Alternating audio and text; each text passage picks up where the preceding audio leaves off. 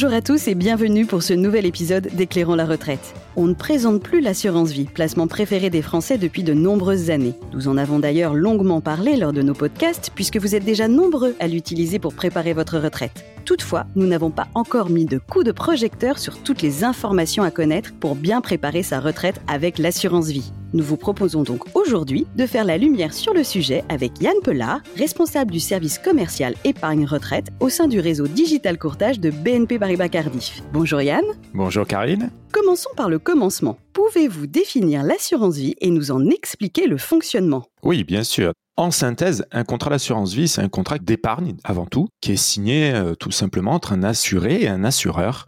En quelque sorte, vous confiez votre argent à un assureur pour qu'il puisse faire fructifier l'épargne confiée pendant une durée déterminée ou indéterminée. L'épargne qui sera investie, ben, elle sera investie euh, sur soit un fonds euro, ce qu'on appelle un petit peu l'actif garanti par l'assureur, ou des unités de compte euh, dont l'évolution euh, dépend du comportement des marchés financiers. On peut même faire un panachage des deux formules euh, si on le souhaite et faire vivre son contrat en réalisant des arbitrages, tout simplement. Éclairez-nous sur un point. Il paraît que sur un contrat d'assurance vie, l'épargne est bloquée 8 ans. Est-ce vrai? Eh bien non, Karine. Cette fameuse idée reçue est complètement fausse. La barrière psychologique des 8 ans, c'est simplement un avantage fiscal. Pour résumer, la fiscalité passée un délai de 8 ans sera un peu plus avantageuse, donc les plus-values euh, potentielles seront pas ou moins taxées, mais ce n'est absolument pas un gage de disponibilité de l'épargne pour l'assurer. Lorsque l'on épargne sur un contrat d'assurance vie, il est souvent possible de choisir entre différents placements financiers.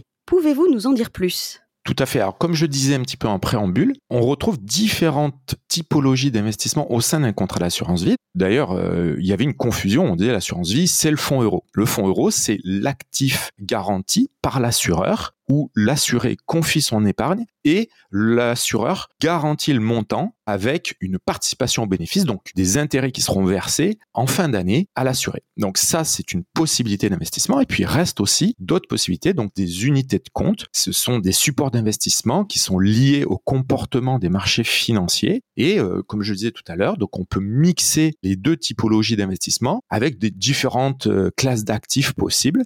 Ça peut être des investissements sur les marchés actions, euh, l'immobilier et même le private equity.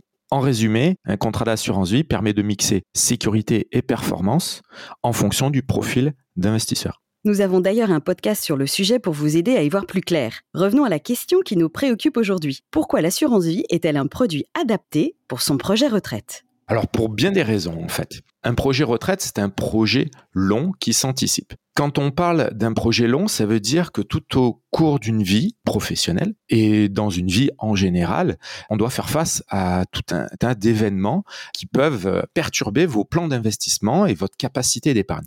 L'assurance vie, l'atout majeur quand même, c'est cette souplesse que confère ce type de contrat puisqu'on épargne à son rythme. Ça veut dire qu'on est en capacité d'épargner de manière ponctuelle, de manière régulière, de stopper les versements. Il n'y a aucune obligation de verser. Donc ça reste un bon moyen de faire fructifier son épargne à son rythme. Le tout dans une enveloppe fiscale avantageuse puisque, comme on le disait tout à l'heure, passer un délai de 8 ans, il y a vraiment une fiscalité qui tout de suite est beaucoup plus intéressante. C'est la souplesse, un cadre fiscal intéressant et des supports d'investissement à l'intérieur qui répondent à tous les profils de risque puisqu'on peut aller sur des actifs garantis ou des actifs un peu plus risqués sur les marchés financiers et faire un panachage des deux. C'est vraiment une enveloppe fiscale aujourd'hui qui s'intègre complètement dans des projets retraite. Quelles sont les informations à connaître lorsque l'on souhaite préparer sa retraite avec l'assurance vie? Comme je disais, c'est des sujets qui s'anticipent. Donc, la première chose, c'est d'être vraiment en capacité de démarrer le plus tôt possible pour limiter l'effort d'épargne qu'il va falloir euh, effectuer.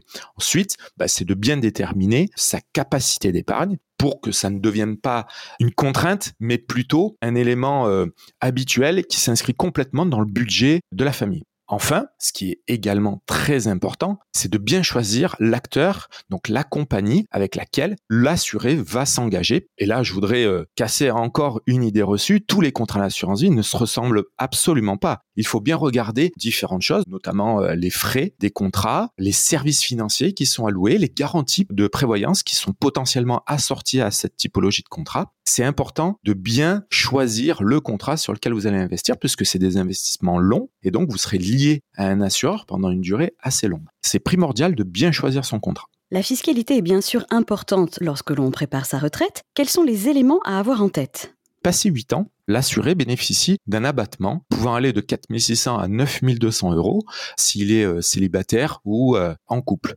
Donc là, c'est un avantage fiscal en cas de vie. Mais cerise sur le gâteau, c'est qu'également, il y a un avantage qui existe aussi en cas de décès, puisqu'on peut transmettre un capital à un ou plusieurs bénéficiaires de son choix avec un avantage fiscal assorti.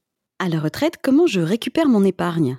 Il n'y a aucune obligation. Finalement, l'assuré choisit d'arrêter ses versements quand il le souhaite, mais aussi peut récupérer son épargne à son rythme. Ça peut être des rachats ponctuels, ça peut être des rachats programmés avec une fréquence déterminée, et on peut même, si on le souhaite, choisir de bénéficier d'une rente complètement viagère. Ces possibilités-là, bien évidemment, elles se choisissent à la sortie. On ne va pas euh, se bloquer aujourd'hui, ne sachant pas demain de quoi on aura besoin. Donc, c'est des dispositions qui sont tout à fait possibles de choisir au moment où on le souhaite, et donc euh, au moment où on passe en phase de retraite. On dit souvent que l'assurance vie est également un placement financier adapté lorsque l'on souhaite préparer sa succession. Pourquoi? Tout à fait. Ben, entrant un petit peu dans le détail par rapport à ce que je disais tout à l'heure, je vais préciser. Donc, toutes les sommes qui auront été versées avant 70 ans bénéficient d'un abattement en cas de décès jusqu'à 152 000 euros par bénéficiaire. Et au-delà de 70 ans, cet avantage fiscal sera limité à 30 500 euros.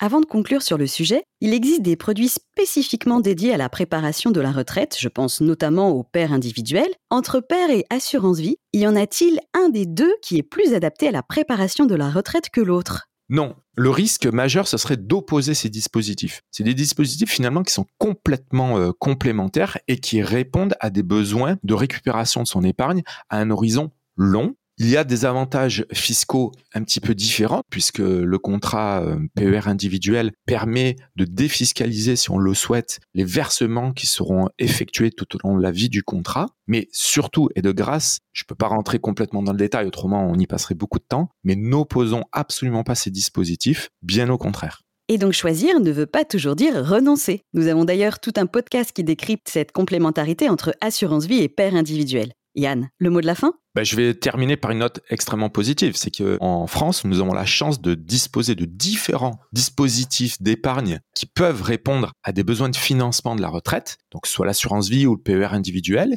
Il est absolument primordial de ne surtout pas opposer ces dispositifs, comme je disais précédemment. Je crois que ce qu'il faut retenir, c'est que pour s'y retrouver et bien choisir les dispositifs et répartir l'effort d'épargne au bon endroit, il est important de se faire accompagner par un conseiller financier qui saura vous aiguiller dans les différents euh, dispositifs existants et euh, adapter tout cela tout au long de votre carrière professionnelle pour répondre à vos besoins et à votre capacité d'épargne, tout simplement.